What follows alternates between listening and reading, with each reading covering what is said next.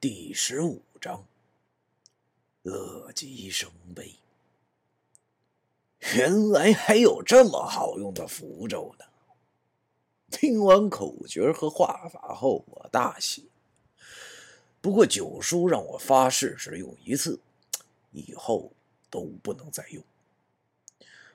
好在哥们儿我也不是什么贪心的人，一次就够了。想到杜飞玉的脸，我答应过他的，要去哈尔滨陪他。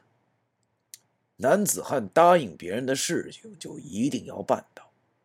不管是答应阿玉，还是答应九叔的事儿，我都要做到。也不知从何时开始，我便如此的执着了。但是这样，我会心安。举头三尺有神明啊！谢过了九叔后，丑时也快到了。于是和九叔说保重，以后有时间再来看他。九叔叹了口气，对我说：“哎，要勤加修炼，不要误入歧途。不管做什么，都要问心无愧，知道吗？”我说：“知道了，师傅，你放心吧。”说完后，我用衣服袖子擦掉了镜面上的水，把镜子收起来后，欢天喜地的跑了回家。第二天，我就画好了符，然后用了半个月的时间，把那些辅导书和借来的练习卷读了个遍后，带上符试验了一次。嘿，果然好用啊！只要看着那些习题，答案就自动的出现了在我的脑子里。我望着这张十六口醒神画力符，感叹道：“这玩意儿简直太好使了！这简直不能说是符了，这他妈就是一张万能的大学通知书啊！”剩下的一个礼拜。望着周边那帮正在忙着临时抱佛脚的同学，他们还有不少人为了考试的时候铤而走险作弊，买了某些高科技，就是蓝牙耳机。我高三的时候，这玩意儿可真的算是高科技了。一股自豪感油然而生，我心里边想着：这些愚蠢的人类啊，居然还想用这么伪劣低级的产品！正所谓板砖破武术，片刀破气功，难道他们就不知道每个考场都有装电子狗吗？可能这次高考，也就只有老子才能拥有这种神符相助这么无懈可击的手段来达到目的的吧？傻笑什么呢？我的后脑挨了杜飞宇一巴掌，可能是我太得意忘形了。忘记了，这还在上自习课。我揉了揉后脑，对他说：“没啥。”然后继续装样子陪他读书。他写了一会儿习题后，忽然放下了笔，对我说：“你如果考不上大学的话，咱俩就分手。”说完后，他又继续的复习了。我望着这丫头，看来她心里还是挺在意我的嘛，想以这种方式来鼓励我。嘿，阿玉啊，你太小看你男人我了。要不是我心里有你的话，即使是清华北大，我也完全可以出入自由。不过我答应你了，就一定会和你在一个大学读书的，你就等着吧。一个星期后，由于我们这个小县城没有考点，所以老贾和老张就带着我们班。搭上了前往齐齐哈尔市的火车。齐齐哈尔是中国黑龙江省第二大城市，与内蒙古自治区和吉林省交界。齐齐哈尔是达斡尔语，是边疆或天然牧场之意，古称卜奎。达斡尔语吉祥之意。驰名中外的国家级风景名胜区扎龙自然保护区就是在这里。世界珍禽丹顶鹤，哎，就在这里休养生息。因此，这里又被誉为鹤的故乡，而齐齐哈尔就理所当然被称作鹤城了。由于我们属于艺术类，所以我们的高考分成两个部分，先考的是专业课，然后才是文化课。这两类都在齐齐哈尔大学内的考点进行，一共分两天。我们是离考试前一天晚上到达的齐齐哈尔，所以要在这边住两宿一天。背着画袋和装着画笔的工具箱的我们，颇有些古时上京赶考的感觉。第二天考的是专业课，由于大家都是画了两三年画，所以基本上分数都能差不多，所以大家都很平静。领号进考场以后。发现考题是设计标志，嘿，这玩意儿可真难不倒我了。要知道，设计标志最主要的一点，那就是简化，让消费者看一眼就能记住，那才是王道。例如，我说出个什么标志是大钩，你们的脑子里就一定能知道我说的是什么品牌的标志。我嘴里叼着根马克笔，想着画什么好。呢？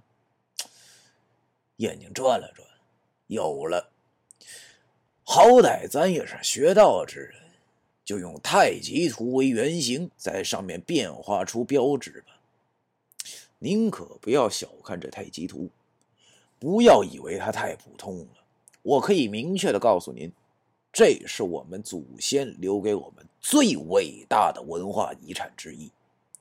往大了说，它是。研究周易学原理的一张重要的图像，它包含了天地万物共同规律在内，所以有人说它是宇宙的模式，是科学的灯塔。往小了说，它也同时养活了我们这样一伙所谓吃艺术饭的人。阴阳鱼的图像标志就象征着阴阳互换，生生不息。不知道有多少知名的标志也是出自于此，就连日常我们用的印章也离不开它。通俗的讲，阴阳鱼中的阴鱼属凹，阳鱼属凸。印章的两种刻法，阴刻效果和阳刻效果，就是来源于此。说干就干，我取出了圆规。先用平面构成里的画法，画出了一个规则的阴阳鱼后，又拿起铅笔，先对这幅图做了一下艺术夸张变形，然后调好了水粉，用三角板隔着线在图形内均匀涂抹，最后用黑色碳素笔勾边，大功告成。贴上考号和姓名后，我走出了考场。到了第二天。我们画室里的所有人都空前的紧张，当然除了鄙人，也就是在下。嘿嘿，我望着这帮挫人倒霉的样子，怎能不让我有一种幸灾乐祸的感觉呢？我终于明白什么叫小人得志了，大概就是形容哥们儿这种类型吧。要说的是，高考失败的最主要因素之一就是压力，这是真的。高考的人都有一种无形的压力，特别是你不擅长的科目时，简直能让人喘不过气的感觉。但是对于已经知道结果的我来说，哎，这种压力呢几乎等于零。于是，哥们儿，我在公交车上就哼起了愉快的歌曲，用来表达出我对伟大祖国锦绣山河的赞美。杜飞玉在我旁边正看书。他听见我唱歌，就放下书，瞪了我一眼。杨旭坐在我前头，他回头问我：“你这孩子是不是压力太大了，疯了？”老张也在我后座上问我：“你这是破罐子破摔了呀？”庸人，我不屑理你们。现在我满脑袋都是哈尔滨那大学中美丽的景象。